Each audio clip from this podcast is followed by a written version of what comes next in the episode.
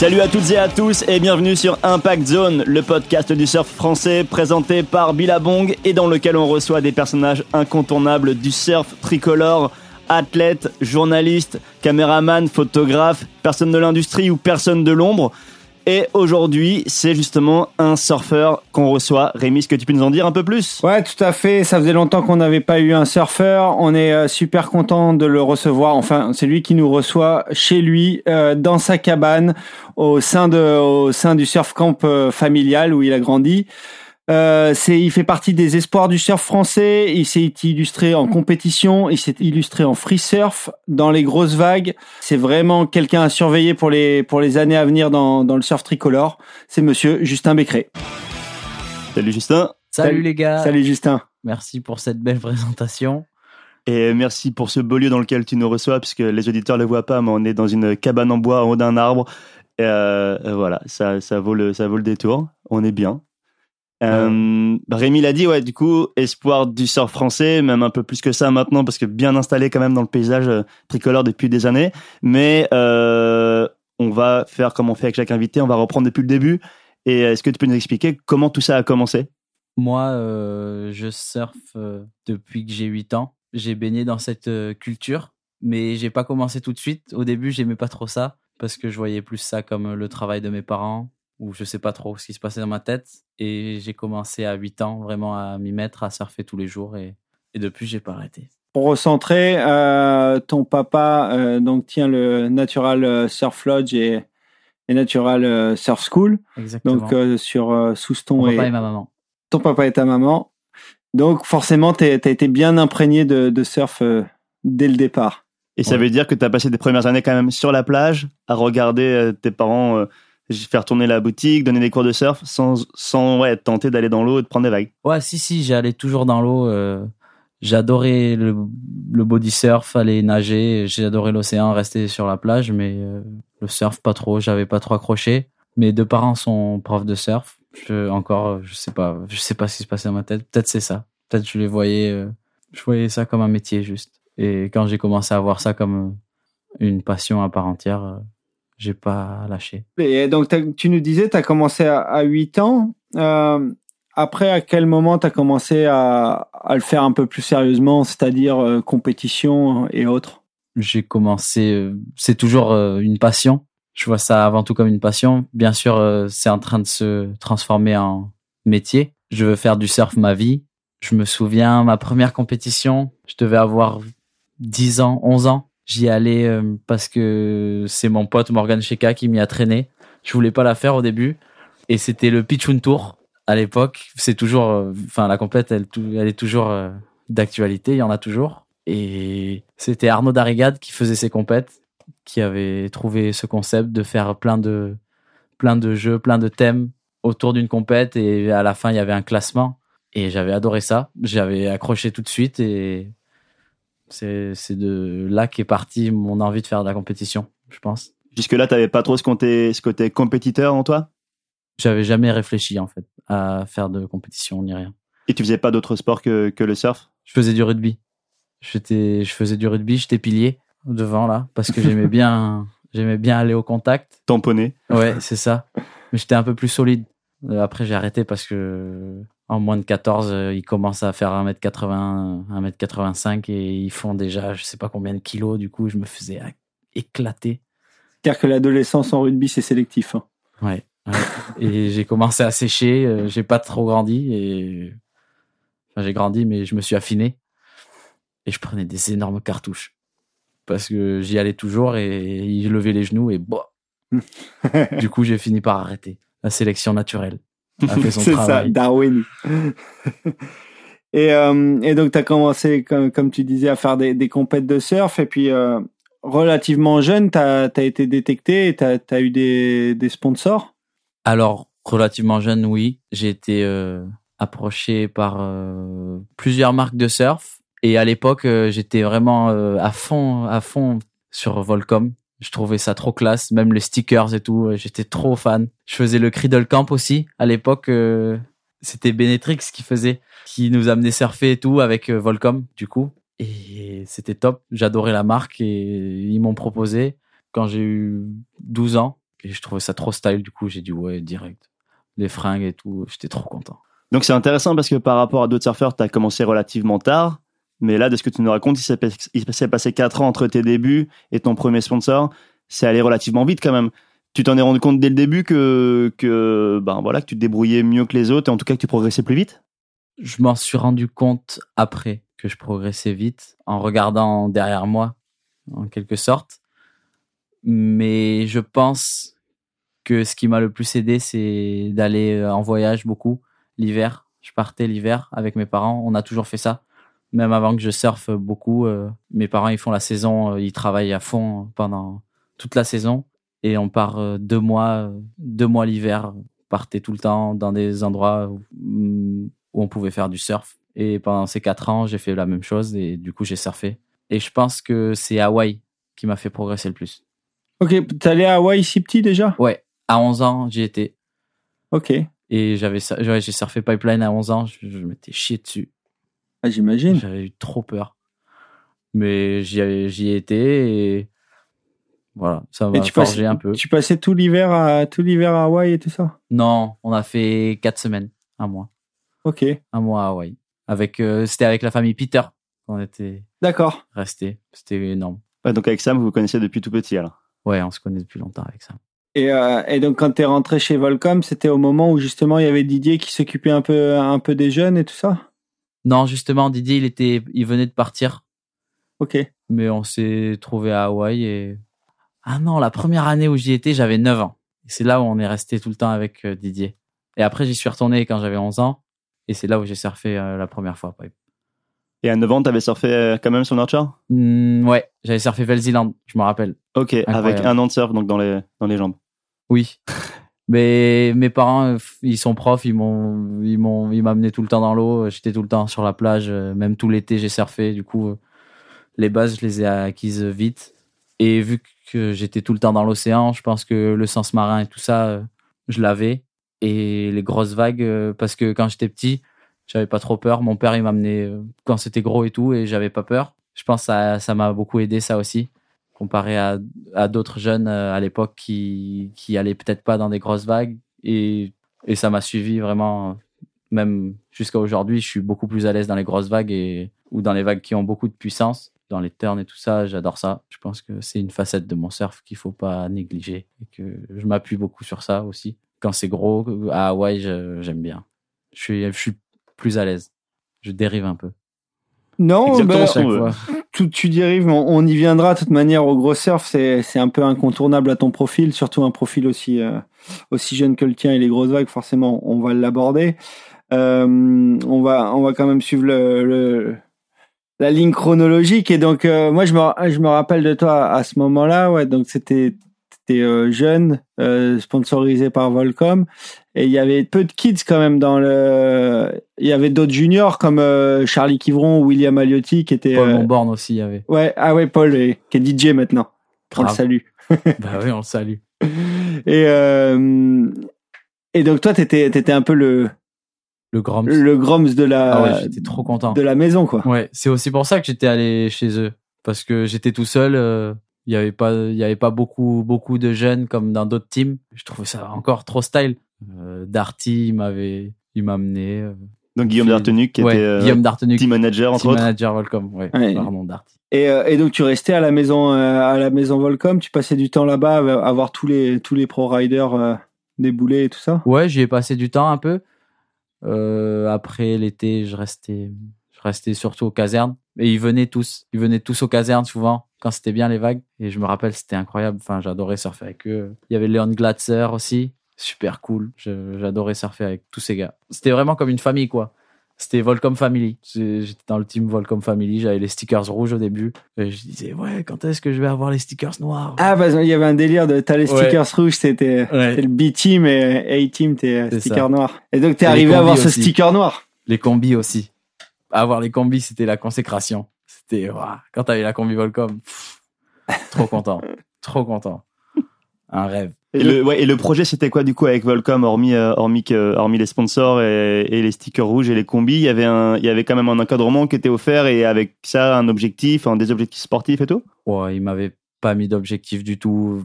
juste euh, me développer en tant que surfeur et en tant que qu'être humain, que jeune euh, jeune être humain. Et je pense que j'ai jamais senti de pression. Je- ils ont été super. euh. Mais sans parler de pression, mais je veux dire, et voilà, le but c'était quand même qu'ils t'aident à, à évoluer, euh, Oui. à t'encadrer, à t'envoyer pour, potentiellement en trip, ce genre de choses aussi, ouais. Ouais, grave. Je faisais euh, je faisais les shootings photos. On allait aux Canaries avec Yael. C'était incroyable. Il y a le Peña. Yael Peña, quel boss celui-là. Et aussi, il y avait la maison Volcom à Hawaï. À partir du moment où je suis rentré chez Volcom, pendant les quelques années euh, pendant lesquelles j'étais chez Volcom, je suis resté à chaque fois un mois à la maison, dans le donjon, la maison Volcom devant Pipe. Et je pense que ça m'a aussi beaucoup aidé, ça. Vraiment Ouais, donc t'es allé là-bas et commencer quand t'es un kid là. T'es- déjà tes parents ils te, ils te laissaient partir là-bas euh, tout seul. Dans... J'allais là-bas avec mon père et Ok. Yael. Ok. On est allés les trois. Ouais. C'était euh, euh, fine équipe. Et il y a Cheesy Duck aussi qui nous a rejoint une année. Enfin, la dernière année où j'étais chez Volcom. Qui est Cheesy Duck? C'est Étienne, euh, je vais écorcher son nom de famille. Bélan Echery. Ok. C'est euh, un caméraman Caméraman. aquatique. D'accord. Ouais. Franchement, euh, la maison Volcom, quand t'es jeune, ben, tu commences, euh, tu commences dans le donjon. Je sais pas si vous avez déjà entendu parler. Si on a eu quelques invités qui nous en ont parlé, le dernier c'est Charlie, Bah, qui, voilà. qui l'a connu aussi, ouais, qui est ça. passé par là. Et Charlie, il est passé du donjon et il a, il est monté jusqu'à la maison principale. Ouais, ouais. Ouais, c'est cool. Et moi, non, je suis resté tout le temps dans le donjon parce que j'étais petit et, et voilà. Donc pour les gens qui n'auraient pas écouté les autres euh, épisodes, tu peux nous décrire un peu ce qu'est le donjon? Le donjon, c'est en, en gros une cave. C'est une cave avec plein de lits dedans. Et c'est super bien climatisé. Par contre, il y a la wifi et tout. C'est nickel. Hein. C'est une super cave. Et en plus, c'est une cave devant, devant pipeline. Du coup, pas n'importe quelle Ouais, cave. c'est cave de luxe quand même. Cave de luxe. Cave de luxe. Et donc qui est réservé aux Grom, c'est... euh, Qui est réservé aux Groms et aux surfeurs, euh, pas, pas sur le QS, pas sur le CT. Alors ouais, en fait, il faut faire ses classes et quand t'as fait tes classes, t'as le droit de rentrer dans la maison principale. Et quand t'as pris des grosses vagues aussi, en face, à pipe, t'as le droit de, t'as le droit de monter. Genre on vient te chercher un soir euh, et on dit t'as performé aujourd'hui, t'as le droit de prendre ton sac, t'as le droit de dormir euh, à l'étage. Bon, c'est plutôt une année sur l'autre. Ah oui, d'accord. C'est pas, ouais, aujourd'hui t'as, t'as eu une bonne vague, tu peux monter. Ah non, aujourd'hui t'as pas eu une Aujourd'hui, bonne t'as vague, fait le tu chicken, tu redescends. Mais super euh, souvenir, c'était vraiment top. Ouais, Et- puis ça c'est une bonne carotte quand même chez Volcom d'avoir cette opportunité, opportunité pardon, de d'aller là-bas passer quelques semaines euh, chaque hiver. C'est, c'est, c'est incroyable pour un jeune surfeur européen. Moi, j'a- j'avais bougé, mais vraiment de rester en face, ça change tout. Et On t'étais pas pas, un peu ça, intimidé euh, parce que c'est quand même la la maison des des shows du du spot quand même. Grave, c'est c'est intimidant au début. Et puis, euh, de toute façon, moi au départ, euh, je parlais un anglais approximatif vraiment. Du euh, j'étais, j'avais un peu peur et tout, mais je pense que je me suis fait ma place. Et là, maintenant, j'y retourne tous les ans pour dire bonjour à chaque fois que je vais, je passe là-bas. Et ils se souviennent de moi, ils sont trop cool. Et on s'entend bien. Et je pense que bah, s'ils se souviennent de moi, c'est que j'ai eu des bonnes vagues à l'époque. Et du coup, je suis content. Donc t'as eu des bonnes vagues et sûrement que t'étais un bon kid. Oui, oui, je passais bien le balai, euh, j'étais sérieux, éduqué.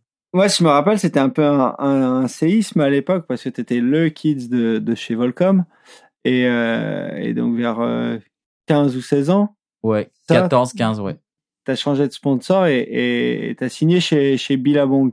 Et euh, moi j'étais hyper surpris parce que comme tu le disais, t'étais un peu le, le protégé de, de Guillaume Dartenu, qu'on sentait vraiment que Guillaume était à fond derrière toi et qu'il avait il avait des, des intentions euh, des intentions pour toi. Et à ce moment-là, t'as as décidé de, de de passer chez Billabong. Tu peux nous raconter comment ça s'est passé? Ouais, alors euh, ça s'est passé, ouais, je pense j'avais 14, 15. Et j'avais fait une année en junior avec euh, Volcom, qui s'était super bien passé, euh, super souvenir et tout. Mais euh, il y a Billabong qui s'est approché euh, de moi avec un, un projet vraiment qui, qui matchait mes intentions et mes objectifs. Parce que euh, je me suis je m'étais fixé des objectifs et on en a parlé avec avec euh, Darty, avec Guillaume et euh, lui euh, en tant que team manager euh, ça lui faisait ça lui faisait mal parce que voilà, il avait cru en moi en premier et c'est lui qui c'est lui qui m'avait apporté euh, en termes de sponsor tout ce que j'avais eu euh, à l'époque mais il comprenait euh, que pour ma mon développement personnel et le développement de ma carrière, c'était le mieux à faire parce qu'il pouvait pas matcher les la proposition de Bila. Il y avait euh, avec Bila, il y avait un super team, un super accompagnement sur les juniors. Il y avait aussi euh, Richard March Ouais. à l'époque qui qui s'occupait encore de du coaching là-bas. Et ça, c'est enfin c'est Richard qui a parlé à Sam. C'est eux qui m'ont fait rentrer dans le team et ça ça correspondait vraiment à- aux objectifs que je me fixais qui étaient de performer sur les pros juniors et au même moment il y avait du coup vu que je partais il y avait plus beaucoup de juniors euh, chez Volcom et ils avaient décidé d'arrêter le programme junior et de se lancer vraiment sur sur du de la création de contenu et et plus trop sur des compètes quoi du coup ils comprenaient et après moi ça m'a franchement ça m'a brisé le cœur euh, de partir Ouais, t'as eu, t'as eu un ouais. cas de conscience, ouais. Ouais, j'ai pleuré et tout. Mais bah, j'ai envoyé un message à tous les tous les gars du team et ils étaient contents pour moi et ça s'est super bien passé. Ils étaient top top avec moi et l'entrée chez Bila ça s'est ultra bien passé aussi direct dans le team avec euh, avec les jeunes euh, enfin notre groupe de jeunes qu'on a gardé après jusqu'à la fin des juniors. Ouais, comme tu disais, il y avait quand même euh, chez chez Bila, il y avait gros programme junior, Ouais, donc grave. avec euh, Richard March, d'autres d'autres surfeurs de toute l'Europe euh, qui vadrouillaient sur les juniors. Donc il y avait Thiago, il y, a ouais, il y avait Thiago, Eduardo, Eduardo Papa d'Italie, ouais, Dorian, Gaisca, Euh, euh, son frère. son frère, Kepa. Il y avait Luan. Ils étaient jeunes, euh, Kepa et, Kepa et Luan, mais ils ont rejoint après. Et il y avait Liam, euh, Liam, un anglais. Je, je, je me rappelle plus de son nom de famille, mais super cool. Et on se tirait vers le haut et c'était top sur les compètes.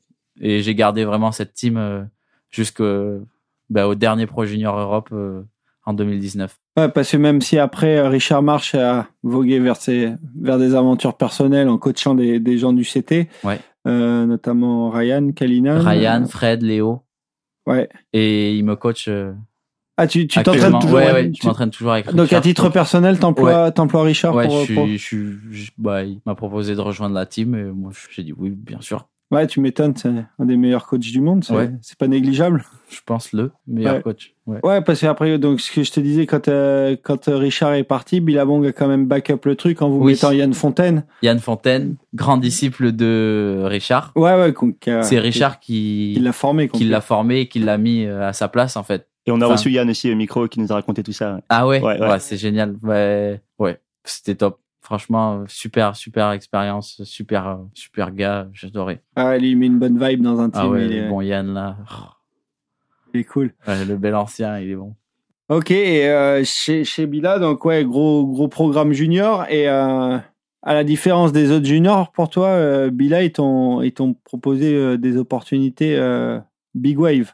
Donc euh, sur leur sous leur euh, catégorie Billabong Adventure, t'as as Ouais. eu l'opportunité de faire des trips Big Wave. C'est ça. En fait, euh, bah, je suis rentré chez Bila et ils, ils étaient en train, ils avaient déjà commencé à tourner un film euh, qui retraçait un peu certains voyages de Benjamin Sanchez, mon vieux Sancho. Et je prenais déjà des grosses vagues, j'avais pas peur. Du coup, euh, ils m'ont proposé de venir sur des trips et ça s'est super bien passé. Du coup, j'ai fait quelques trips avec eux et j'étais sur le film. Et donc le film, c'est euh, pardon, le film, c'est donc Vagalam de Ça, Vincent Vagalam. Qui est sorti en quoi, en 2018, je crois. C'est ça. Et euh, et il y a notamment une séquence. Alors, je pense que tout le monde l'a vu parce qu'il y a eu je sais pas combien de de premières et maintenant il est dispo sur YouTube depuis euh, depuis quelques semaines. Et si vous l'avez pas vu, faut vraiment aller aller le voir. Euh, T'as une session à Mulagmore où où on te voit avec avec Sancho et je trouve que justement là on, on sent un peu donc Sancho bah voilà carrière carrière monstrueuse et, euh, et déjà bien accomplie. Ouais.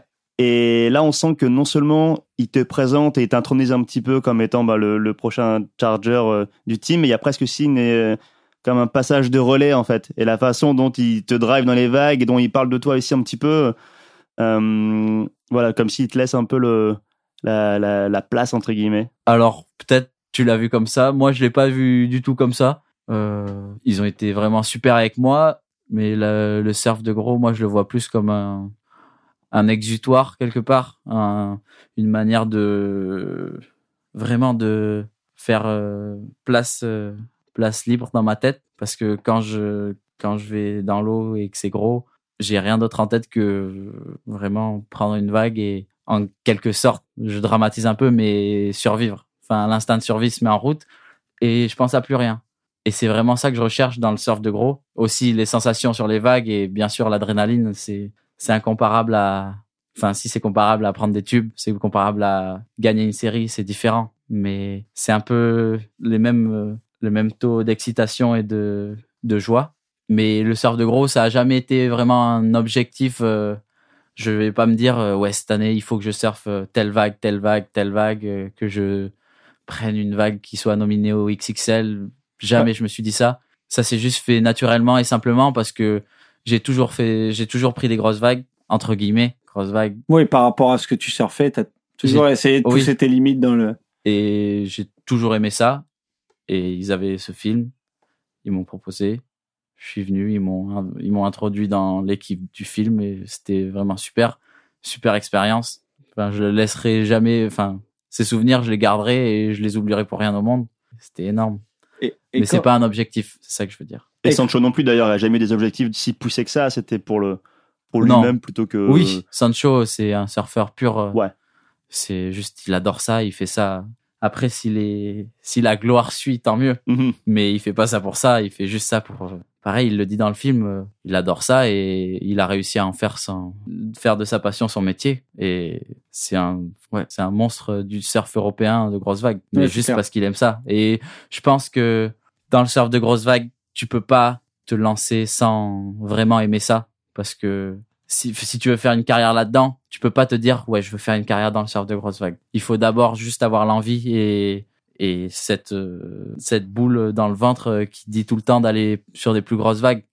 Il faut pas, il faut pas chercher la gloire et chercher des titres. Parce que sinon, ça marche vraiment pas, je pense. Je pense que tu peux te faire mal, euh, Ouais, ça peut, ça peut te mettre en danger. ça peut se mettre en danger. Et les gars qui réussissent, c'est juste des, c'est juste des barjots qui, qui adorent euh, les sensations fortes et être dans l'océan et repousser leurs limites, quoi. C'est pas des gars qui courent après la gloire, je pense. Je pense qu'il y, a- il y a un peu de tout. Il y a un peu de tout, mais ouais, pour. Ceux que j'ai côtoyés, ouais, en tout cas, Pour, euh, pour, faire le, pour le faire sur le long terme, vaut mieux aimer ça quand même. Ouais.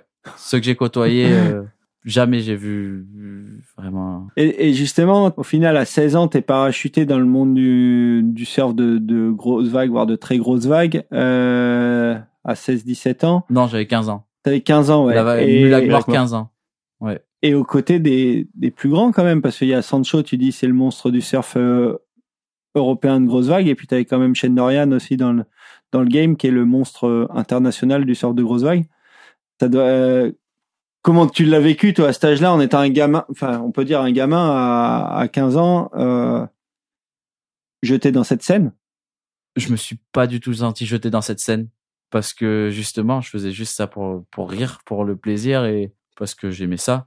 Je me suis jamais revendiqué comme un surfeur de grosses vagues et je le ferai pas parce que moi enfin ce qui me ce que je préfère c'est la compète mais le surf de grosses vagues c'est comme je l'ai dit c'est un exutoire c'est quelque chose que j'aime faire à côté en fait je considère presque pas ça comme enfin c'est deux sports différents le surf et le surf de grosses vagues et le surf de grosses vagues, je fais comme ça comme un loisir. S'il y a un swell et que j'ai rien à faire, bah, je pars dessus. Mais à choisir entre aller sur un gros swell euh, quelque part ou faire une compète, ben, je prendrai la compète. Ok. Après, s'il y a des grosses vagues, j'y vais, je suis content. Mais je privilégierai la compète. Alors quand même, pour un mec qui fait ça pour son loisir, tu t'es quand même bien donné les moyens parce que à, à ton palmarès, t'as Melugmore, Jaws, Bellara. On sait pas rien. C'est il y en a qui font ça pour leur plaisir et qui, qui restent à Parlementia. Toi, tu euh, tu vas au charbon quand même. Oui, après, c'est juste, j'ai eu, j'ai eu les occasions. J'ai, on m'a, on m'a donné ma chance. Enfin, on m'a, on m'a mis sur ces tripes. euh, On m'a donné des opportunités de surfer des grosses vagues à ces endroits-là. Jaws, euh, la première fois que j'y suis allé, pareil, j'avais 15 ans. C'était, j'étais à Hawaï, à la maison Bila, et mon père, il a vu un swell qui arrivait. Ça allait être trop gros pour pipe, et ça allait être un Jaws euh, petit, mignon, entre guillemets. hein. Ouais. Ouais, j'avais pareil la boule au relatif. ventre, euh, j'étais effrayé. Mais du coup, j'y suis allé tout seul, enfin, avec mon père, quand même, sans, sans prétention aucune. Juste, tu veux aller à, tu veux aller à Joss, Justin? Ouais, ouais. Allez. Et t'as pris une vague la première fois? Ouais. Ouais, ouais. Dès la, J'ai dès- pris ouais. quelques vagues. Hein. T'aimes bien? J'ai, ouais, j'ai avec une planche de Justine Dupont qui était là-bas. Parce que bien sûr, j'avais pas de chez planche. Michel euh, Laronde? Ouais, c'est ça. C'était ouais super bonne connexion avec euh, Michel et Tyler, c'était top. Ils m'avaient montré, on est, on s'était mis à l'eau de- depuis les cailloux, enfin depuis la- l'entrée, la vraie quoi. Et Ouais, qui a pas l'air d'être facile non, non, plus. non. Mais j'avais eu de la chance. Enfin, j'ai eu de la chance, je pense, parce que j'ai pas trop bouffé. On est passé tranquille et quelques vagues, nickel. Et, et là, t'avais avais organisé ta sécu parce qu'on se doute bien que sur les trips Billabong Adventure, il y avait quand même un peu sécu d'organiser et tout ça. Pour euh, pour ce trip là où c'était juste avec avec ton père, il y avait y avait un mec qui assurait ta sécu en jet ou t'étais vraiment oui, en bien sûr, bien sûr. Je suis pas, je suis pas non plus fou. Mon père, il est pas fou non plus. M'enverrait pas au suicide. Il y avait hum, un gars de là-bas, de Maui, il s'appelle Colomona. Trop cool. Il m'avait, euh, il m'avait rescue, il m'avait sécurisé. C'était, ça s'était super bien passé, super expérience. Et du coup, quelques années plus tard, enfin l'année d'après d'ailleurs, ben j'y suis retourné avec euh, avec l'équipe de de Vagalam D'accord. mais c'était seulement parce que j'étais à Hawaï pareil sur euh, le North Shore et j'avais prévu d'y aller déjà j'avais réservé mon billet et tout et Vincent et Sancho ils, ils avaient prévu d'y aller euh, de leur côté aussi sur ce swell. Et ils ont dit ouais ben, on a allons-y ensemble. Et si tu devais en choisir une de toutes ces grosses vagues mythiques que t'as surfé, ça serait laquelle? J'avais jamais pensé ce serait Mulagmore Ah ouais, Ouais. c'est euh, c'est vraiment différent. c'est l'ambiance et tout c'est fou.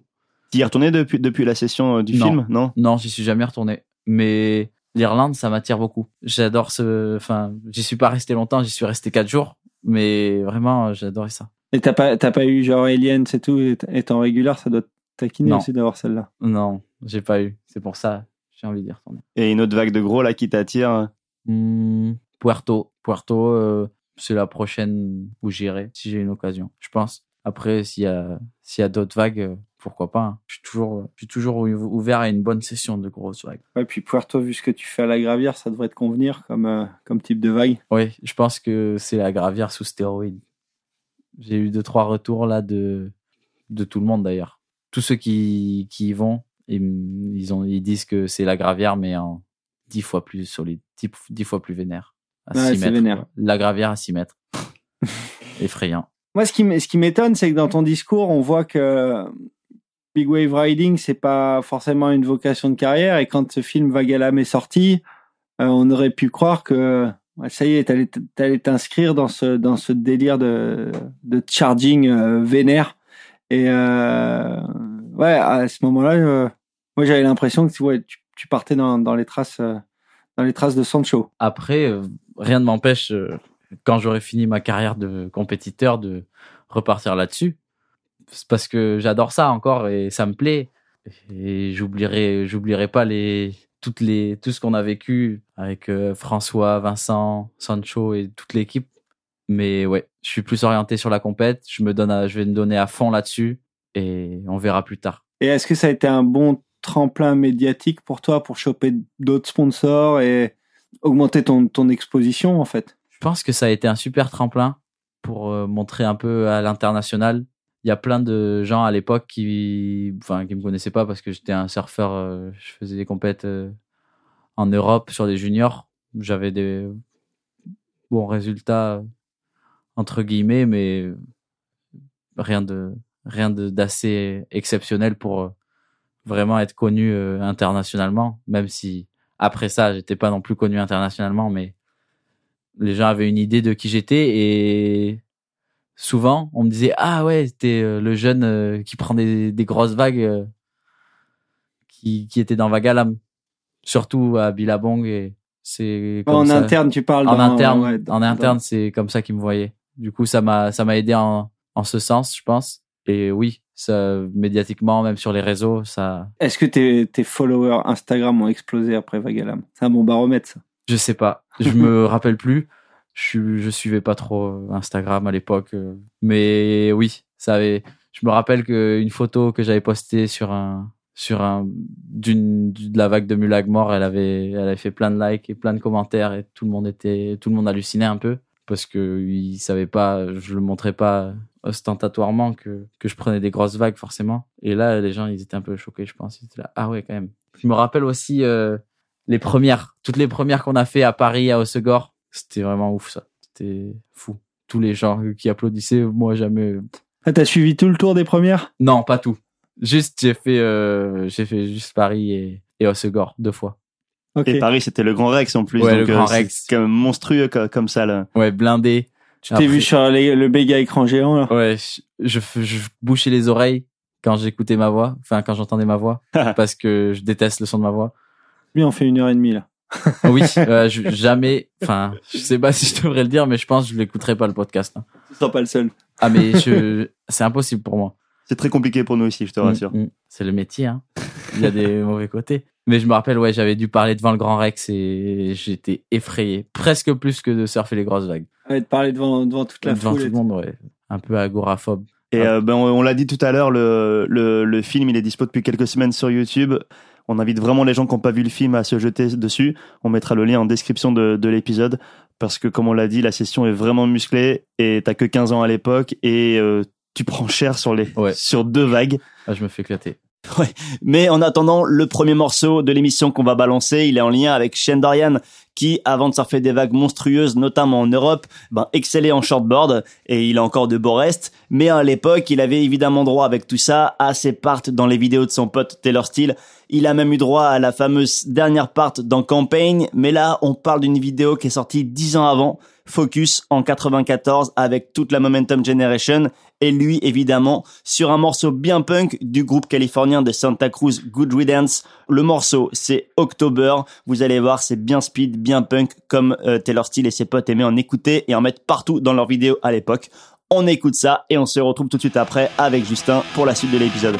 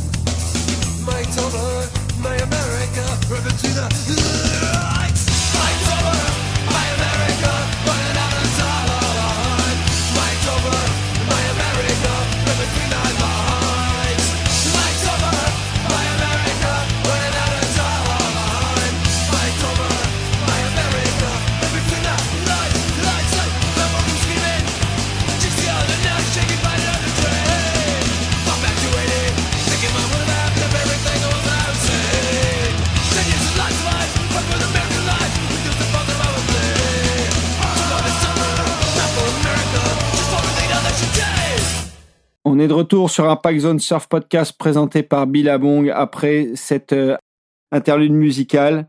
Mais comme tu le disais, les grosses vagues, c'est une partie du surf, plutôt plaisir pour toi, mais ton gros challenge, c'est quand même la compétition. Donc, euh, tu as fait beaucoup de pro juniors et tu as quand même fini en apothéose sur les juniors.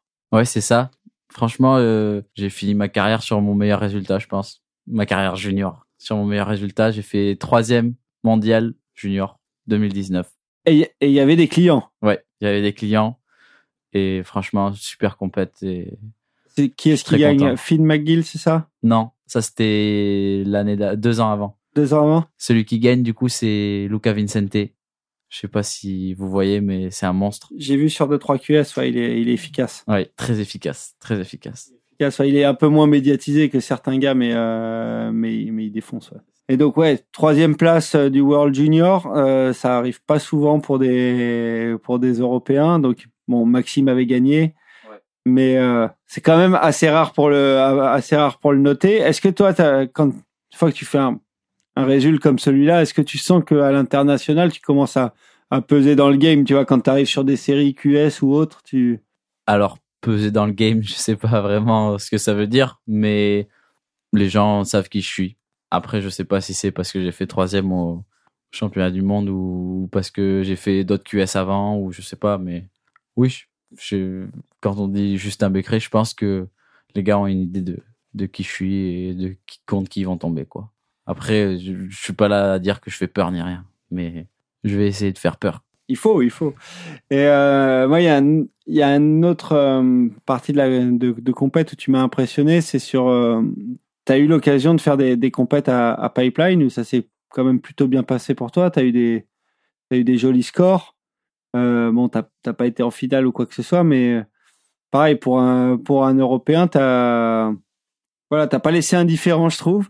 Ça, ça, tu, tu penses que c'est important pour toi d'aller faire ces compètes, euh, ces compètes à ces QS Hawaii? Ouais, c'est très important, les QS à Hawaï. Euh, j'ai eu la chance de pouvoir faire les trials de pipe. Billabong, ils m'y ont envoyé euh, y deux, deux années. Ouais, il y a deux années d'affilée. Et c'était, c'était vraiment une super expérience. Pouvoir euh, faire cette compète, euh, c'est mythique. J'étais, entre guillemets, dans le, dans les trials du Pipe Master. Enfin, j'y étais. Ouais, plus qu'entre guillemets d'ailleurs. et j'ai passé une série la première année, je me rappelle, j'étais trop content. J'avais fait quart et l'année d'après, j'avais perdu au premier tour. J'avais pas eu, j'avais pas eu de vague, mais ça m'a donné beaucoup de beaucoup d'expérience, je pense, parce que faire des compètes à pipe, euh, c'est tellement différent que surfer à pipe sans per- enfin avec euh, 100 personnes à l'eau et avec tous les locaux et tout. Ouais, faire une compète à pipe, c'est déroutant. Vraiment, ça fait limite euh, la première fois que je suis rentré dans l'eau, j'avais peur.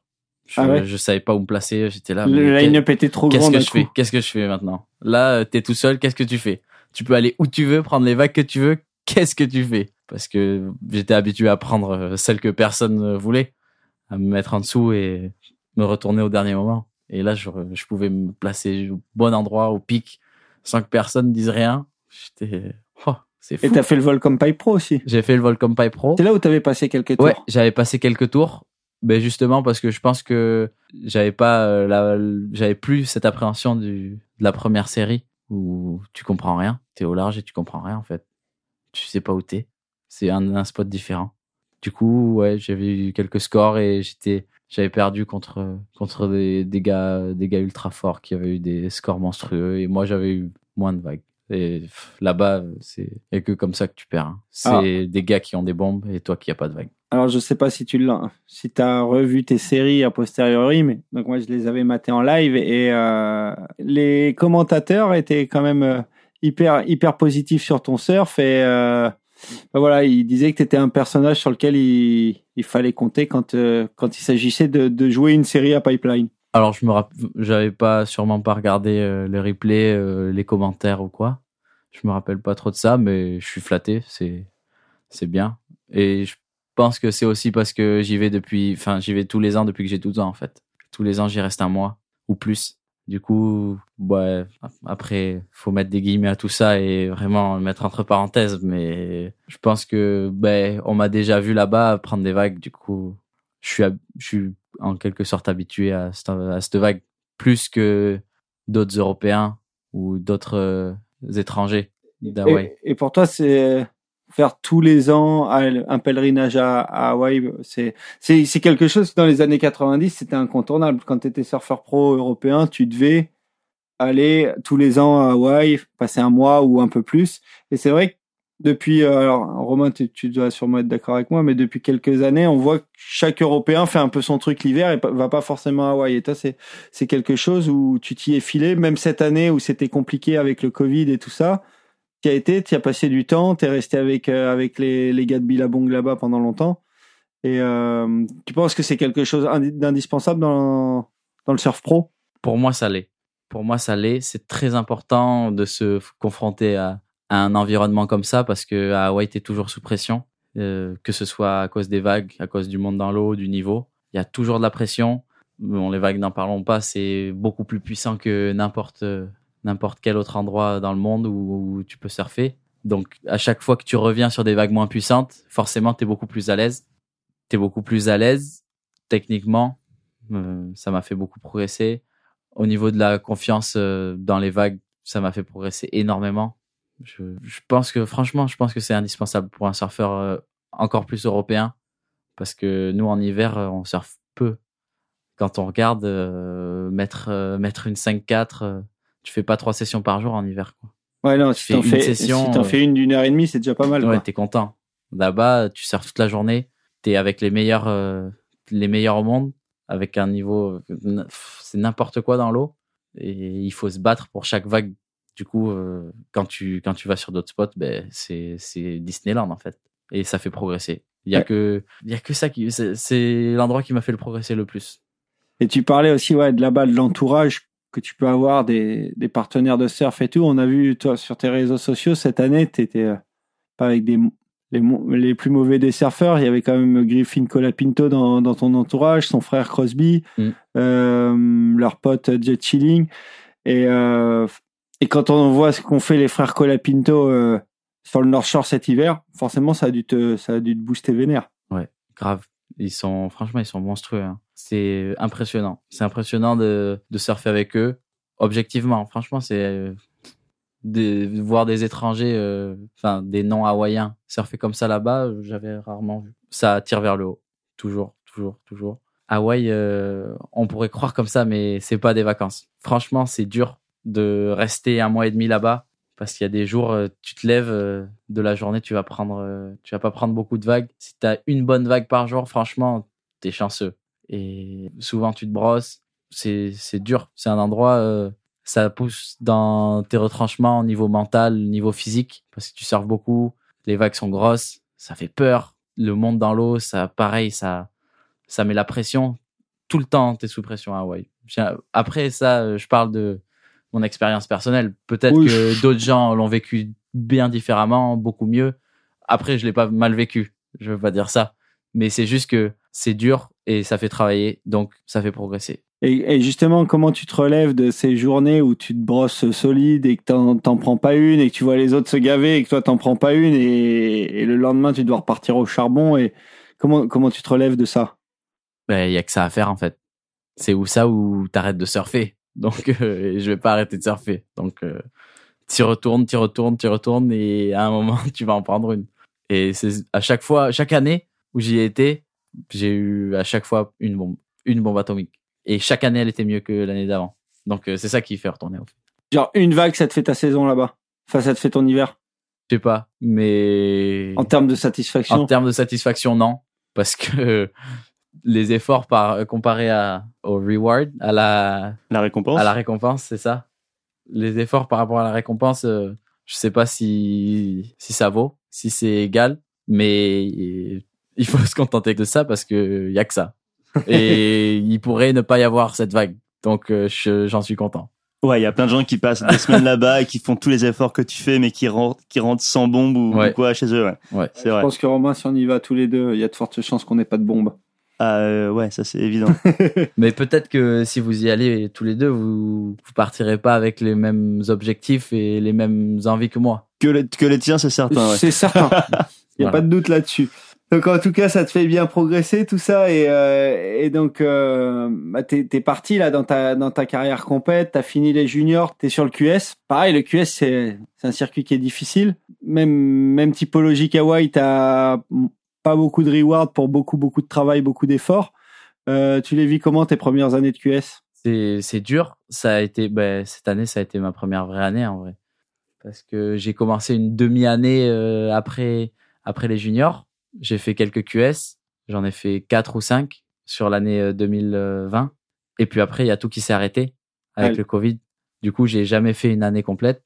Et là, j'ai fini euh, donc l'année 2020 au début, enfin juste avant l'été là ou pendant l'été au Portugal. Et c'est vrai que ça a été compliqué. Passer de junior où t'étais le plus vieux ou prendre, des scores, euh, c'était plus ou moins facile. En surfant, sans pousser son niveau, tu prenais des scores. À arriver là, euh, au QS, où t'as des gars qui sont là depuis quelques années déjà, qui, bah, qui ont plus d'expérience. Parce qu'il faut le dire, en série, il faut, ça se, ça s'apprend pas comme ça sur, sur des livres ou en regardant des vidéos. Faut en faire. Faut en faire, faut en faire, faut en faire des séries pareil. Et je pense aussi que s'arrêter pendant un an et demi presque de faire des séries, de faire des QS, ça a mis un, un coup à tout le monde. En tout cas, moi, je pense que ça m'a ça ça m'a mis un coup et que j'étais pas vraiment prêt quand j'ai repris les. Ouais, t'étais plus, t'étais plus en mode. euh, Ben, j'ai essayé de de faire tout ce que quoi. je pouvais. Enfin, j'ai essayé de faire euh, tout ce qui était en mon pouvoir pour euh, pour arriver là-bas après, mais le mindset de la compétition, tu tu le tu le sauf les gars qui ont ça euh, vraiment de manière innée ou quoi, tu tu l'as pas comme ça. Après un an et demi, euh, ça se perd. Et- C'était quoi? C'était des automatismes de série, de tactique, stratégie ou juste euh, une fin de, une fin de gagner ce genre de Non, la fin, la fin, je l'avais. Ok. Mais c'est surtout ouais, les automatismes tactiques, le gérer son temps, quelle vague prendre, un backup, les prios et tout ça. Ça, ça a été, ça a été dur. Mais la fin, non, t'inquiète. Elle est là. J'avais faim, elle est toujours là. Et, euh, et, et en plus, il y y a eu un petit changement dans les calendriers, euh, dans les calendriers QS et un petit changement du format où avant c'était vous voyagez un peu partout dans le monde pour euh, pour concourir dans tous les QS euh, possibles.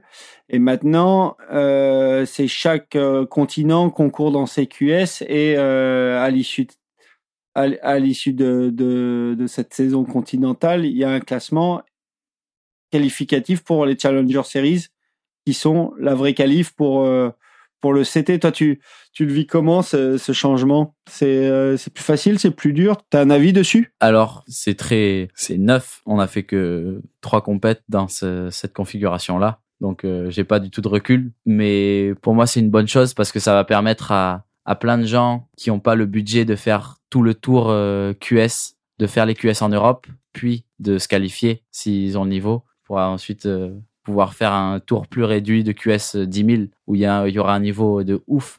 Et je pense que ça va tirer tout le monde vers le haut. Je suis assez euh, sur euh, ce format. Après, il faut voir euh, ce que ça donne et on n'a pas du tout de recul là-dessus. Donc, Donc là, toi, si tu fais un petit bilan de, de, de ton année, tu termines tu termines à quelle place du, du QS Europe je sais même plus.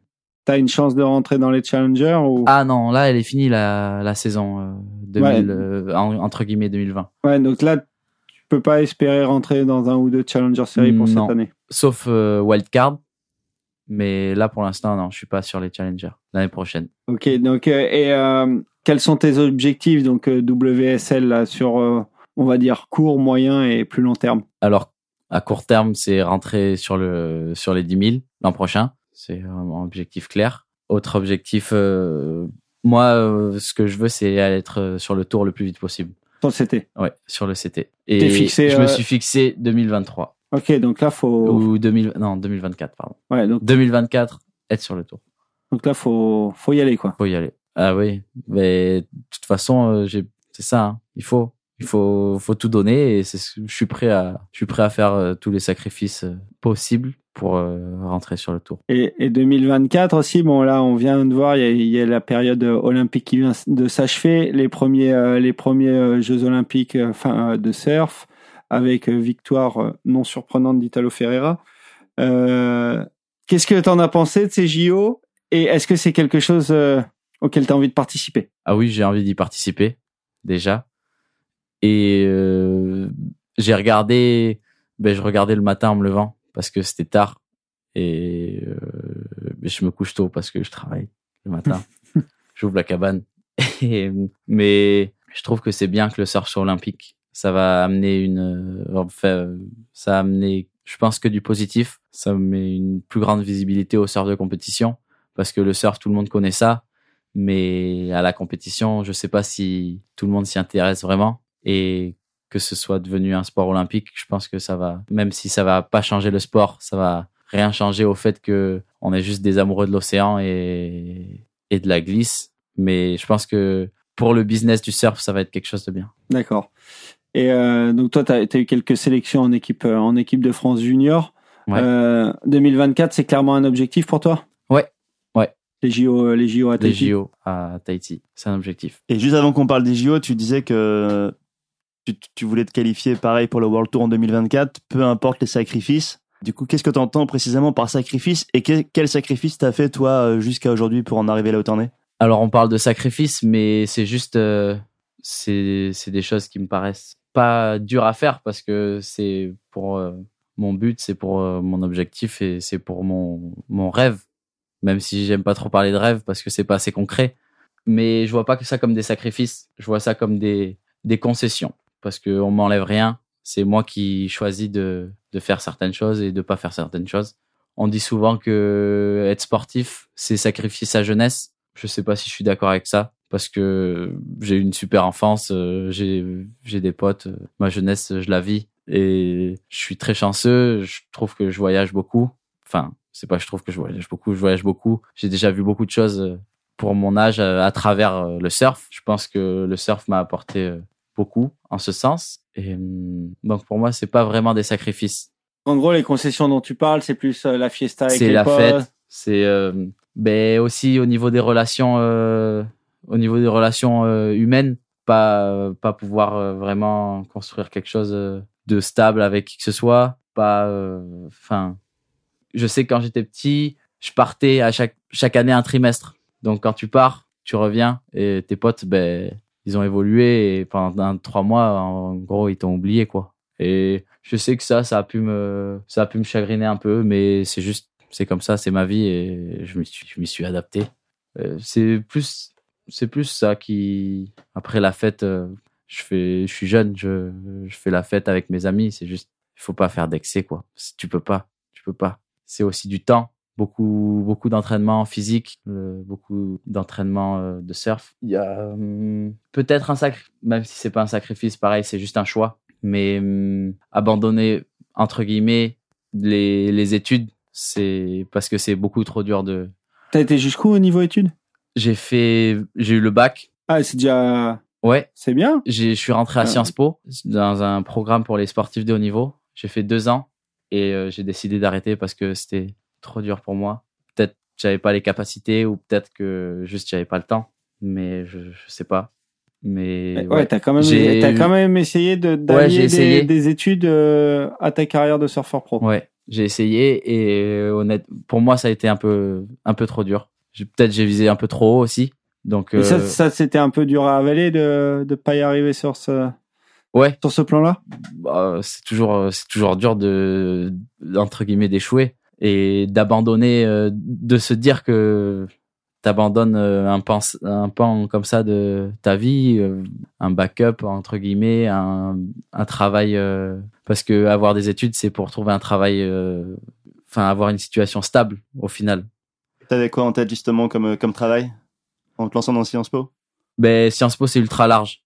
Et quand tu sors de là euh, tu peux faire ce que tu veux en fait. Tu peux travailler dans plus ou moins n'importe quoi et abandonner des études euh, entre guillemets des hautes études ça a été un choix que j'ai fait je le regrette pas du tout je le regretterai pas mais voilà c'est c'est ça c'est faire des choix être sportif c'est faire des choix jeune c'est ça qui est le plus dur je pense Ouais, comme tu, ouais, comme tu disais. le- après, le- je fais plus, je j'ai pas co- complètement arrêté. Là, je viens de valider un UC euh, d'une université américaine. C'est pour faire euh, travailler mon, mon cerveau toujours. Et si j'en valide plusieurs sur quelques années, si entre si un jour, euh, je sais pas, je me blesse ou quoi que ce soit, toujours. euh, Ouais, parce qu'aux États-Unis, tu peux obtenir un diplôme sur ça. beaucoup plus de temps qu'en Europe où tu es restreint sur une année scolaire. Et surtout, si j'ai validé un certain nombre d'UC, je peux intégrer euh, l'université directement en présentiel là-bas après. Ok. Ok. Du coup, je fais pas non plus rien. J'ai pas totalement abandonné, mais c'est juste les entre guillemets hautes études, les trucs plus compliqués, c'était pas possible. Ouais, mais ce qui, ce qui de toute façon paraît complètement incompatible avec votre, euh, vos agendas. euh, Oui, oui, mais ce que je veux dire, c'est juste j'ai laissé de côté euh, cette carrière euh, d'études pour me consacrer au sport et c'est pas un sacrifice encore une fois, c'est juste un choix. Mais j'aurais pu faire les deux et j'ai choisi euh, le surf. Et c'est d'ailleurs pour, pour ça qu'on est là, pour t'interviewer.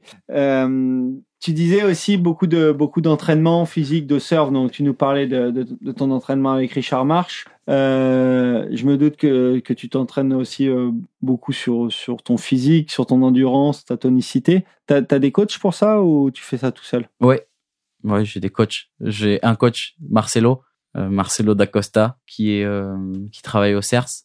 Et ouais, il est à fond, je suis à fond. C'est c'est vraiment top. Du coup, comment ça se passe? Est-ce que euh, Marcelo euh, parle avec euh, avec Doug sur voilà ce qui te manquerait dans ton surf, ce qu'il te faut en physique en plus pour t'améliorer dans ton surf?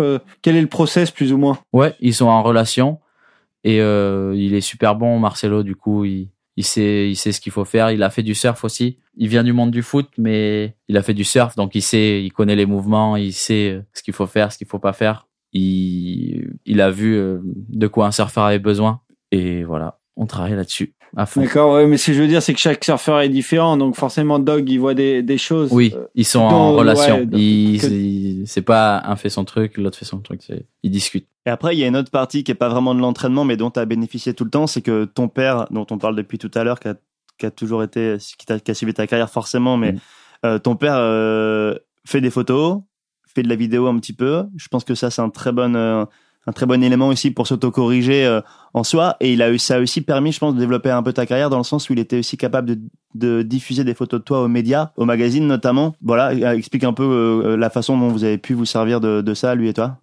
Alors mon père, euh, enfin c'est pas c'est pas que euh, que prendre des photos et des vidéos. Il a été vraiment là euh, toute ma carrière, ben, toute ma vie vu que c'est mon père. Il a tout le temps voyagé, enfin très longtemps voyagé avec Très toi. il longtemps voyagé suivi, euh, euh, partout, c'est il m'a ouais. suivi partout jusqu'à il y a quelques années, jusqu'à ce que j'ai je pense 16 17 ans que je puisse prendre l'avion tout seul sans une accompagnatrice et euh, il est il est très présent dans ma vie, enfin comme comme un papa et mais aussi comme un conseiller comme parce que il est très impliqué et c'est ça se passe bien.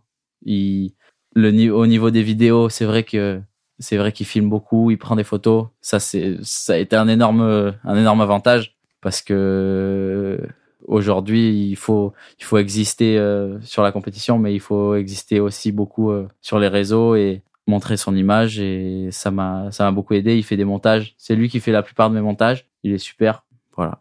Et d'ailleurs, ouais, sur la création de contenu, t'es- j'ai j'ai regardé ta chaîne YouTube avant de venir en préparant l'émission. Ouais, ça c'est Euh, lui qui gère. Et ouais, elle est, elle est, elle est bien fournie. Donc Ouais. il y, a, y a quand même pas mal de vidéos. Tu sors, tu sors des clips euh, régulièrement, presque tous les tous les deux mois, t'as un clip qui sort Mhm. plus ou moins? Ouais. Euh, ça c'est c'est quelque chose dont t'as pris conscience euh, relativement tôt, j'ai l'impression. Ouais, il travaillait dans le cinéma, du coup il adore ça de base et euh, bah, le faire pour moi, je pense que c'est aussi un plaisir. Il le fait parce que parce qu'il m'aime et que ça m'aide, mais je pense que ça ça lui plaît aussi. Après je sais pas, faudrait lui demander. mais oui, on, on est prolifique et hum, ça marche bien. C'est une bonne collaboration. Et d'ailleurs, comment tu comment tu comment t'envisages le contenu que que tu délivres? Euh, On voit certains de certains aller sur le sur le vlog.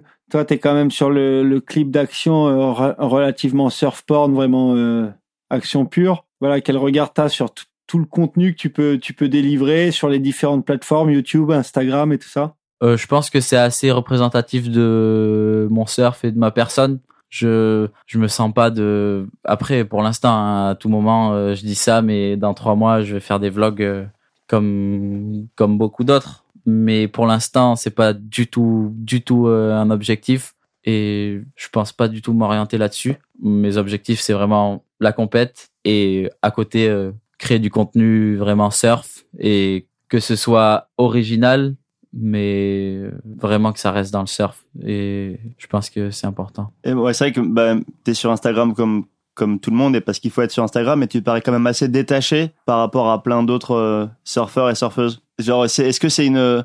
Est-ce que pour toi c'est une contrainte, c'est quelque chose qu'il faut faire, ou euh, c'est devenu naturel pour toi d'essayer de, de partager euh, un peu ton quotidien? Alors, c'est vrai que je suis un peu euh, détaché des réseaux. C'est pas une contrainte, ça l'a été parce que quand j'étais plus jeune, franchement, j'avais beaucoup de mal. Je commence à m'impliquer un peu plus parce que je vois euh, ce que ça peut m'apporter, que c'est c'est bénéfique pour mon projet et que c'est très important, indispensable, je pense. Donc je m'y mets, mais j'essaye de faire en sorte que l'image qui est sur les réseaux et sur Internet, elle colle vraiment avec euh, l'image, euh, Avec ta personne. avec ma personne, sans forcément trop trop en révéler et en gardant euh, une part de, enfin, de, de de ma personne à moi-même et à, à mes amis, à mes proches et parce que je pense qu'il faut il faut pas forcément tout révéler euh, à tout le monde. En tout cas, c'est ce que tu, tu le fais bien si tu veux le faire dans ce sens-là, parce qu'on a, sur ton, quand on regarde tes réseaux, que ce soit ta chaîne YouTube ou ton Instagram, on a vraiment l'impression que c'est ta vitrine surf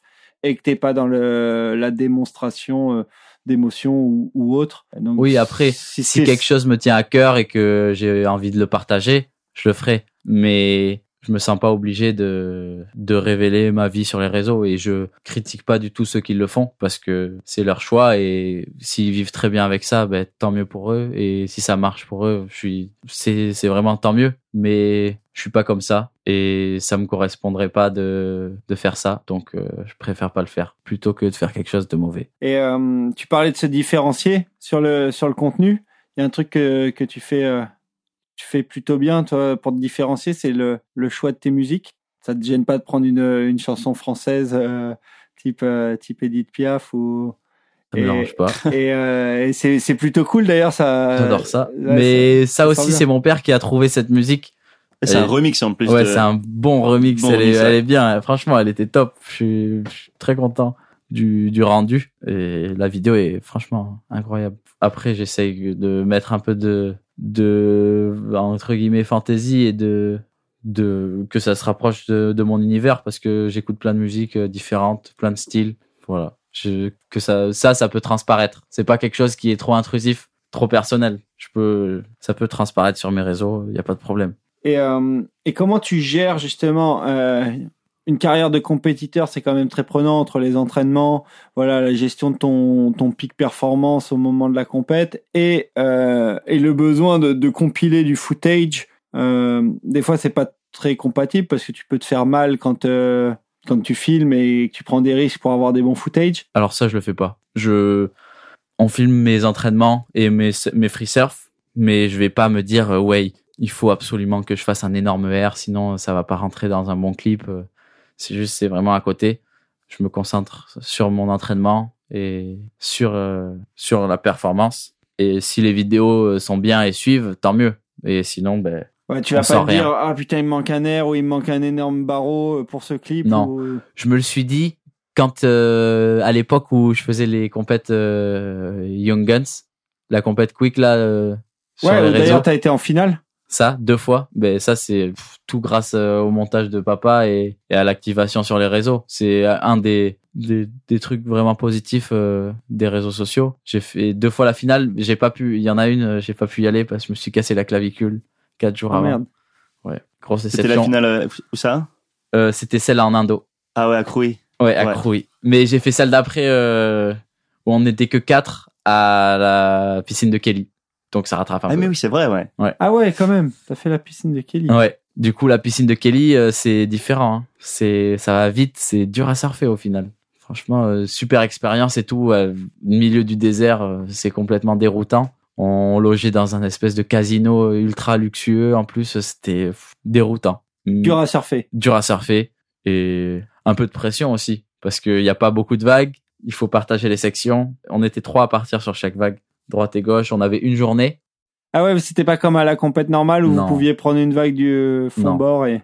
mais super expérience, pareil. Il faut, faut voir tout. hein. Et donc là, tu disais dans le euh, justement ces clips-là pour les Young Guns, tu les as, tu les as pensés euh, comme euh, comme un free surfer pro type Dionegus ou quoi penserait son penserait son clip, c'est-à-dire il me manque tel air, il me faut un move, il me faut un carve. Après, oui, après euh, cette compète, elle était en fin d'année et on compilait juste les meilleures euh, manœuvres de toute l'année et les meilleurs tubes, les meilleurs carves.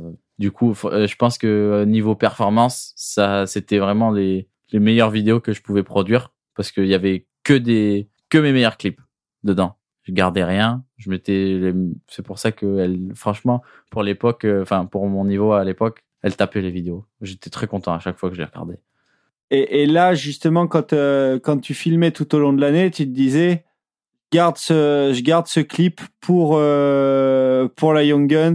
Ça. Non, je le publie pas sur Instagram, je le garde au chaud pour euh, pour les C'est c'est plutôt dans ce sens. C'est pas, je tentais pas à la fin de l'année des trucs énormes parce que je me disais ouais il manque un, il manque un R euh, double grab euh, stealthfish euh, je sais pas quoi. C'est juste on mettait les les Ouais, meilleurs et on les gardait. Pe- Pendant l'année on savait que enfin C'est plus la gestion de la diffusion de tes images. c'est ça.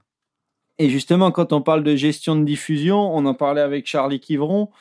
Euh, maintenant, des fois, c'est un peu, c'est un peu bizarre. Tu te dis, euh, ouais, je garde un, je garde un méga clip pour une grosse vidéo qui va peut-être faire euh, 5000 vues sur YouTube. Et si je le grille tout de suite sur Instagram, je vais peut-être faire Ouais. euh, beaucoup plus de, beaucoup plus de vues ou beaucoup plus de reach, comme on dit. Quelle est ta position là-dessus? Tu, euh, tu grilles le clip sur Insta ou tu préfères euh, Moi j'ai pas de position. Si je suis en train de préparer un clip, je vais le garder. Sinon bah je le balance. Aussi simple que ça. au feeling quoi Ouais. C'est ah celle-là elle, elle serait bien pour un clip. Ok on garde. Ouais celle-là. Bon vas-y poste. Allez hop. Je, je je réfléchis pas trop en fait. Ok. Peut-être je devrais plus réfléchir, mais euh, Si t'arrives à alimenter en même temps ta chaîne YouTube tous les deux mois avec un clip qui pète et que t'arrives à alimenter ton compte Instagram, c'est que tu fournis assez de contenu aussi au final. oui. Et ça c'est parce que mon père il filme souvent. Voilà, ouais. Et l'été, ben il y a moins de clips parce que mon père il filme moins parce que ben on Il travaille en fait. On travaille tous. Donc tu fais un clip tous tous les deux mois et c'est un truc que tu prévois. Tu te dis là je me lance, je me lance dans, enfin je commence à collecter du footage pour un clip ou c'est plus euh, t'as eu quelques bonnes sessions, tu commences à avoir de beaucoup de footage et tu te dis bon bah là faudrait peut-être que je fasse C'est plutôt clip. ça, oui. C'est plutôt ça. Ben, par exemple, le clip de l'hiver Ouais. de novembre, c'était juste euh, parce que j'avais eu, j'avais eu quelques vagues euh, et on a mixé tout ça et boum, ah, ça fait un clip. C'est pas ah, je vais faire un clip cet hiver. Chaque hiver, normalement, euh, prend quelques vagues, donc au final, il y a un clip. Mais je pars pas au début de, au début de l'hiver. Ouais, il faut faire un clip. S'il y a un bon clip, tant mieux. S'il est moins bien, ben tant pis. Mais Bah, tu Pas te mets pas plus de pression. là-dessus. Et tu filmes qu'avec ton père ou tu bosses aussi avec euh, avec d'autres gars dans le coin que ce Bah, soit ah, Cheesy Duck toujours? Ouais, Cheesy en aqua, souvent, très souvent, toujours. Et Greg Ménager, euh, en fait, c'est plutôt quand mon père il ouvre une vague euh, et que il y a quelqu'un d'autre qui l'a, ben on la prend. Non, ce que je veux dire, c'est que tu vas pas confier l'édit à, à tel ou tel euh, vidéomaker. C'est plus... Ah si, on l'a fait, on l'a déjà fait. Euh, ben Étienne il monte aussi, et euh, mais mon père, franchement, il monte super bien et et du coup il s'en il s'en charge. Franchement, c'est c'est Oui, efficace, euh, c'est comme un professionnel. Il a des bonnes idées en plus, euh, ses édits ils sont top.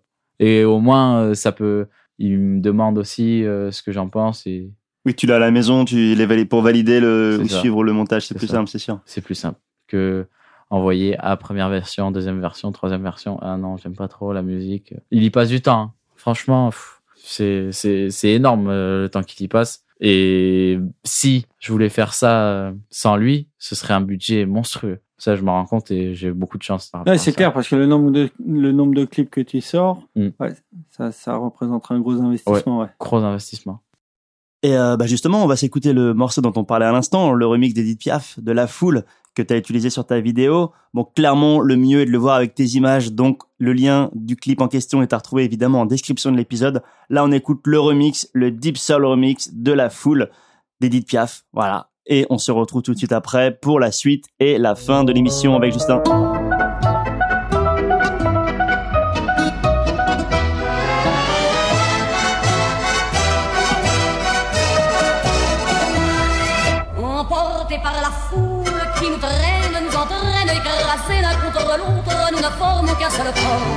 Et le flot sans effort nous pousse enchaîner l'un et l'autre, et nous laisse tous deux épanouis, enivrés et heureux. Entraînés par la foule qui s'élance et qui danse une folle farandole, nos deux mains restent soudées. Et parfois soulevés, nos deux corps enlacés s'envolent, et retombent tous deux épanouis, enivrés et.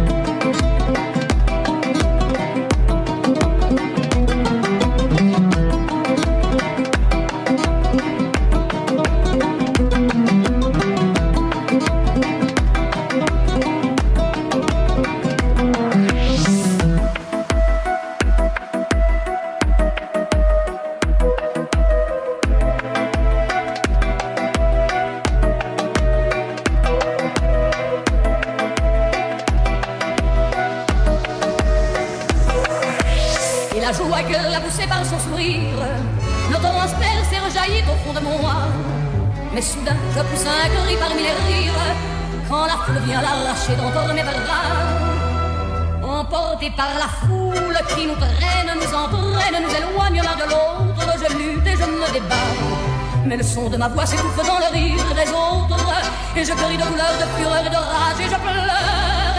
Et traîné par la foule qui s'élance et qui danse une folle farandole, je suis emporté au loin. Et je crispe mes poings maudissant la foule qui me vole, l'homme qu'elle m'avait donné que je n'ai jamais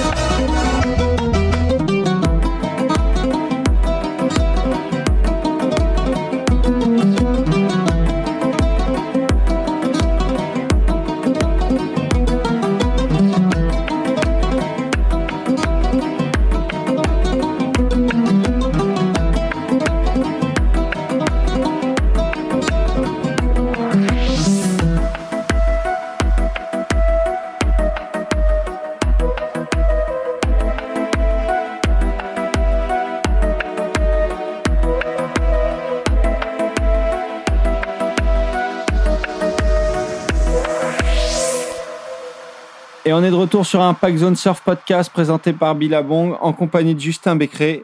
On a parlé du contenu, euh, mais on va retourner un peu sur le côté sportif, euh, le côté sportif parce que récemment tu as, eu un pépin, euh, tu t'es tu t'es blessé au genou.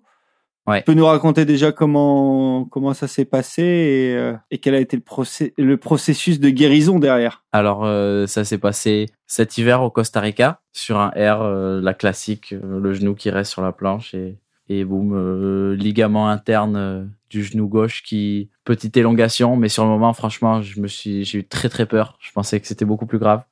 Donc, euh, je suis rentré direct. Je devais rester et aller au Salvador après, mais c'est pas des blessures qu'il faut euh, prendre à la légère, même si au final, c'est pas grand chose. Au niveau de la lésion, c'était pas très important. Ça peut suivre dans une carrière et ça peut créer des faiblesses. Donc, je voulais pas ça. Je suis rentré. J'ai fait des examens, c'était pas si grave, mais je me suis mis à l'entraînement, à la rééducation avec Marcelo. Il est au CERS, c'est un super prépa. Du coup, euh, je suis revenu euh, en trois semaines, un mois. J'étais euh, de retour sur une planche avec une attelle au genou.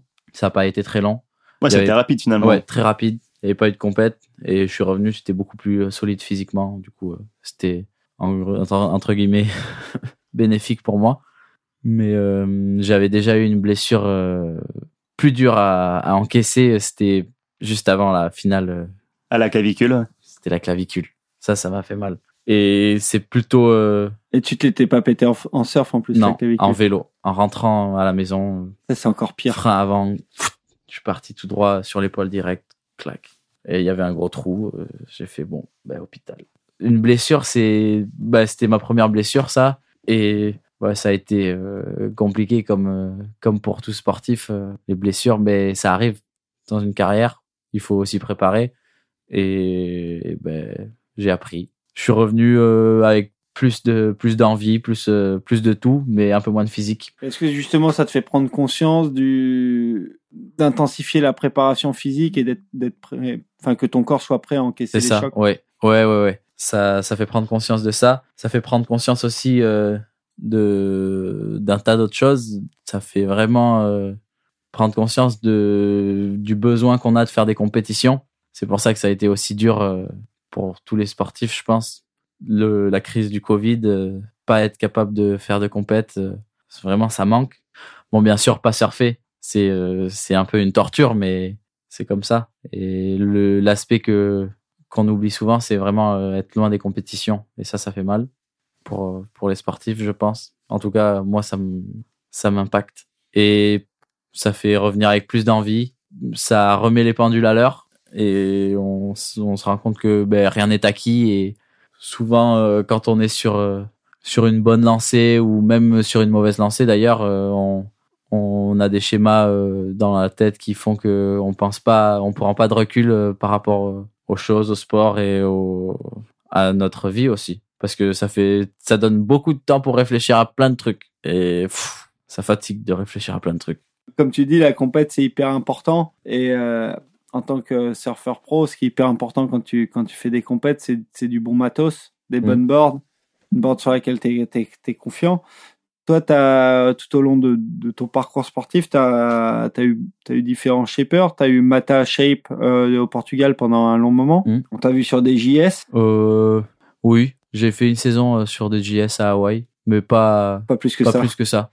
Et maintenant, tu surfes, euh, tu surfes des DHD. C'est ça. Tu peux nous expliquer tes différents choix et euh, ce qui t'a ce qui t'a amené jusque-là? Bah au début euh, encore c'est vraiment mon père qui qui choisissait les cotes et tout parce que quand t'as quand t'as 12 ans tu captes rien 12 13 même 14 15 ans pff, les 18 un quart euh, 17 euh, 17 un huitième pff, t'es là tu comprends rien tu surfes ce qu'on te donne et moi j'ai eu la chance de surfer plein de marques de planches différentes plein plein de supports parce que mon père il il a toujours pensé que c'était important il est fan de planches j'ai surfé des, des Maurice Cole, euh, des LSD, des Vaughan, de tout, de tout, vraiment de tout. Euh, Il y a beaucoup, des Chili, franchement, des Arakawa, des Pang. euh, vous dites-moi une, une marque de surf, je pense, de planche de surf, je pense que je l'ai surfé. Des Lost, Ouais. des, euh, Franchement, Merrick. ouais, Ok. plein de trucs. Ouais, donc t'as tout à Du tout coup, raconté. ça m'a permis de vraiment de voir euh, un peu tout tout ce qui se faisait dans le milieu et ce qui me correspondait et même quand j'étais petit les DHD euh, j'adorais ça alors j'ai eu j'ai eu deux DHD je me rappelle et les deux elles étaient incroyables et je les avais gardées longtemps et je les avais saignées jusqu'à jusqu'à ce que jusqu'à ce qu'elles aient plus rien quoi. Elles avançaient plus à la fin parce que je les avais tellement surfées. Je me rappelle une époxy jaune et ouais j'avais défoncé la plante Et euh, on en parlait avec différents compétiteurs. Il y en a nombreux, nombreux d'entre eux nous disaient que bon, ils reçoivent une certaine quantité de boards avant les compètes et, euh, et dès qu'il y en a une qui est considérée comme la- Ice, ice. euh, ouais, la magic board, Ouais, Il a tu même- la surfes plus. ouais, tu la mettent plus. de Crois-moi, tu la pour surfes les plus. séries. Ah ouais. Ah, C'est pareil. ah oui. Bah, tout le monde le fait, je pense. Tu, pff, faut pas, faut pas jouer avec ça. hein. Les magiques blanches, des planches magiques, t'en as pas euh, 150. Il faut pas la casser euh, sur une session pourrie à la centrale euh, dans un mètre 20 creux. Euh, donc, tu la, tu la ranges, tu la caches un peu, qu'elle soit pas tout le temps sous ton nez euh, à te tenter, à te dire ah, ah, si, allez une session, une session. Non, non. Ouais, tu la mets dans le board bag, prête dans à une, repartir. ouais, c'est ça. Tu la caches. Et justement, disais- combien de planches tu consommes par, par an environ? Hmm, 30, 40, je pense. Et c'est pas, je pense pas que ce soit ex- excessif parce que, enfin, c'est beaucoup. C'est vraiment beaucoup. Mais c'est important d'avoir, d'avoir beaucoup de planches. Et je sais que beaucoup n'ont pas la chance d'avoir, euh, d'avoir autant de planches et d'avoir les opportunités de travailler avec des shapers comme, comme moi je le fais. Toi, Et- t'as un deal avec DHD Ouais, j'ai un deal avec DHD là. Et j'ai rare, enfin, j'ai jamais manqué de planches dans ma vie. Et du coup, avec le Covid, ça doit être un peu, un peu galère d'obtenir tes planches et tout ça en ce moment. Ouais, il faut commander, faut commander longtemps à l'avance et elles arrivent par conteneur. Donc, du coup, tu planifies un peu tes, tes besoins et C'est ça. Ben là, j'en ai 10 qui arrivent. Et j'en ai reçu 10 euh, il y a pas si longtemps. J'ai fais des plus grosses commandes. Je fais commande par 10. Et t'arrives à bosser euh, avec euh, donc avec DHD, avec, Avec Darren, ouais. avec On Darren, euh, être assez proche pour, faire évoluer les shapes et. Ouais, on parle, corresponde. on parle souvent par mail, euh, par WhatsApp sur- surtout. On s'appelle. Je lui envoie des vidéos. Euh, il est super, enfin, il est proche de Richard aussi. Donc, ils discutent. C'est franchement une super relation. Et je pense que c'est très important pour un surfeur d'avoir une bonne relation avec euh, son shaper. Parce que, ben, on, on fait ce qu'on veut, mais si on n'a pas de bonne planche, ben, on surfe pas bien. Et c'est hyper important et, et c'est une sacrée chance d'avoir aussi euh, un shaper et un coach qui ont eux-mêmes une bonne relation Ouais. et qui parlent. Ouais. Parce que là, je pense qu'ils s'échangent plein d'infos que toi, tu fais Mm. pas forcément remonter ni à l'un ni à l'autre. Ouais. Bah, moi, j'ai beaucoup de chance. Je suis chanceux. Et euh, j'ai vu aussi sur ton sur ton Instagram, tu surfes quelques planches alternatives de temps en temps, des twins, des. J'ai eu surfé beaucoup de twins à l'époque, même des longboards et tout pour euh, ouais, c'est important pour euh, pour faire son style et pour euh, voir tout ce qui tout ce qui se fait. J'ai fait des planches moi-même. C'était un carnage. Mais euh, maintenant, je surfe des twins vraiment pour décompresser. Là, ils ont DHD, il a sorti un nouveau modèle, c'est Phoenix. C'est une Ouais. planche, euh, bah, je pense, c'est une planche incroyable pour l'été, hein, franchement, parce que elle a une forme bizarre, mais je la surfe comme un, c'est, je sais pas comment dire, mais c'est Ouais, c'est une planche incroyable à surfer. alternative, mais C'est alternative, comme, mais- euh, comme une board, perf. C'est ça, c'est ça, et c'est c'est super. C'est la vie. C'est ouf à surfer. C'est ouf La à vie, surfer. une board comme ça pour l'été. Pour l'été, ouais, c'est important. Et, et c'est, cette board, tu pourrais la surfer en compète? Je sais pas. Je sais que Jorgan, je crois qu'il il pourrait la surfer en compète. Il l'avait amené euh, à Pantine. Enfin, il avait prévu de l'amener à Pantine. Après, euh, je sais pas. J'ai vu personne surfer ses planches en compète. Mais pourquoi pas. Mais moi, je reste sur mes sur mes modèles euh, de compète. Je prendrai pas la Phoenix. Et, Et qui niveau- sont Euh, Wilco pour les petites vagues et DNA pour les vagues normales. DNA, c'est le, le go-to de pas mal C'est de... le go-to. Et euh, Duck Nuts quand c'est gros, des plus grandes. D'accord, genre la gravière et tout, c'est Duck Nuts. La gravière, c'est Sweet Spot. C'est un- une planche exprès pour les tubes, euh, que ça. Genre un maître beau un peu plus avancé Ouais, et Exactement. Court, mais qui, qui raille de bien dans le tube. Ouais. quoi. Et qui est super facile à la rame. Mais pour euh, les vagues comme Aleiva, euh, Sunset et tout ça, euh, l'hiver à Hawaï, j'ai que des Duck Nuts. D'accord. Et ouais, ça, elle marche grave. Et on parlait de gros surf tout à l'heure. Sur tes guns, tu prends qui? Euh, j'ai un quiver de de Rob Vaughan assez impressionnant que j'ai pas encore cassé. Et ouais, c'est mais j'ai travaillé avec Rob ben, quand j'étais petit, beaucoup, beaucoup. Il m'a fait beaucoup de planches. Je me rappelle d'une planche euh, avec les dérives fixes qui était incroyable, complètement magique. Je l'ai toujours. hein. Et euh, je me rappelle de la Broadsword, incroyable. Rob euh, Rob Vaughan, c'est le go-to d'ici. hein. Aussi, c'est Ouais, un super shaper. euh, bah, il est dans le coin et Ouais, dans le coin, on en voit beaucoup. Franchement, hein. Dès que c'est gros, ouais. il, il est là. il était bah, il shapait pour Bila avant et là il est à son compte il est il est parti à son compte et il fait bon il fait plein de planches il fait il fait des super planches et en, en particulier plein de guns parce que faire venir des guns de d'Australie là tu oublies en fait tu oublies c'est impossible 2000 balles la planche. ah ouais du coup ben je m'entends super bien avec Rob et il fait des guns incroyables du coup voilà aussi simple que ça On parle de gun, on parle de grosses vagues, on parle de vagues, on parle potentiellement de frayeur. Et là, ça nous amène doucement vers la rubrique coup de pression. Pression. Et donc, on veut savoir si tu as une, euh, voilà, une histoire euh, particulière à nous raconter en termes de frayeur. J'ai pris un coup de pression à à Jaws Quoi, la première fois? Non, la deuxième fois. Euh, la fois avec euh, Vagalam. D'ailleurs, elle est dans le film. La vague où je prends un coup de pression. Petit teasing oh, de qualité. Merci Vincent. Aïe aïe aïe. Et ouais, je raconte l'histoire euh, dans Vagalam, mais je vais la raconter ici aussi. Mais vous pouvez aller voir les images sur YouTube, c'est disponible. Et hum, du coup, c'était à Jaws. Énorme swell. Franchement, j'avais rarement vu des vagues aussi grosses. Bah jamais, jamais vu des vagues aussi grosses euh, en vrai. On arrive dans le bateau le matin. euh, Il y avait que Kaileni qui surfait en taux et c'était franchement trop gros pour moi. Mon père, il voulait même pas que j'aille dans l'eau. Donc je suis pas allé le matin trop. Pourtant, ton père est plutôt quelqu'un de stimulant, Oui. normalement. Il est stimulant. Il est stimulant, mais cette fois, il stimulait pas trop. Et, et du coup, j'ai un peu attendu et là où l'a baissé un peu, mais c'était quand même immense. Hein. De passer de un surfable à la rame à surfable à la rame, euh, c'est quand même gros. Vous inquiétez pas. Et j'arrive au large. Je, bah, je me mets à l'eau, je me prépare tous les gilets euh, comme ça, bibendum. Je me mets au large, j'attends pff, des heures, des heures. Et, hum, et je finis par avoir une vague, une vague. hein, au bout de trois heures d'attente, et je suis tombé. Je suis tombé, j'ai été repris par la lèvre. Donc, t'as fait le tour. Ouais, j'ai fait un peu le tour. Je me suis fait secouer bien comme il faut. J'ai tiré, psh, première capsule, cool, je remonte. Et c'est là que vient le coup de pression, je me retourne. Et j'étais à l'impact, vraiment, d'une grosse, d'une grosse vague. Et je commence à voir la lèvre qui tombe au ralenti, qui commence à s'étirer là. Je sais pas si vous voyez, quand les vagues sont immenses et que l'eau, euh, elle tombe plus vite que la force de la vague, ça veut dire qu'elle tombe de vraiment haut. Ça fait vraiment des cascades. Et là, je vois la lèvre tomber au ralenti. Et ouais, gros coup de pression.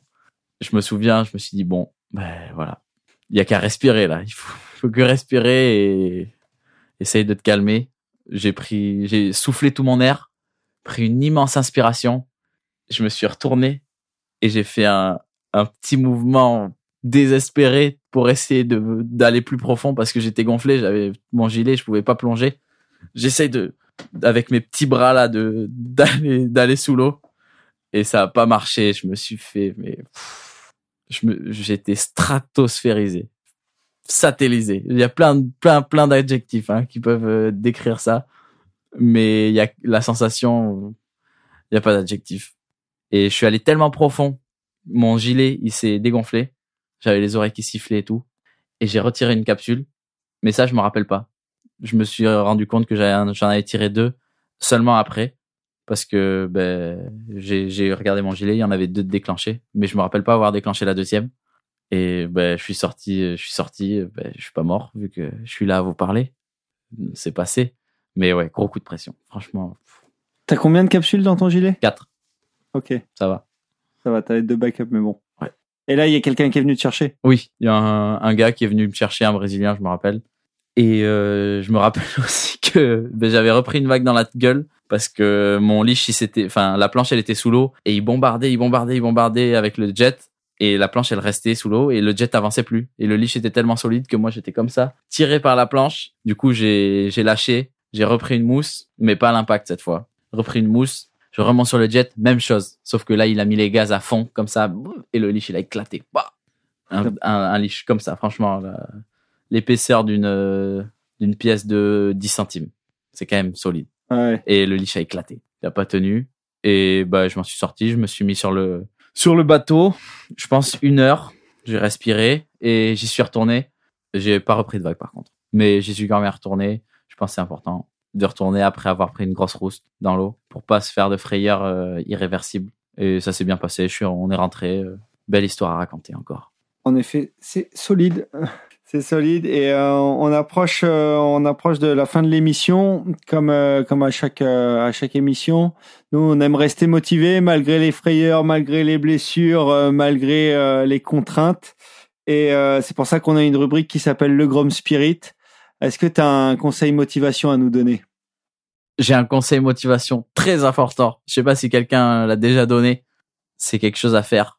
Quand c'est pas bien les vagues, il faut vraiment pas regarder et vraiment se mettre à l'eau sans regarder le, sans regarder les vagues. Combi sur le parking. Combi sur le parking, sans, sans checker et à l'eau. C'est efficace. Efficace. Très, ça, ça marche. Tu te l'appliques à toi-même? Surtout quand il fait froid. Je me l'applique à moi- moi-même.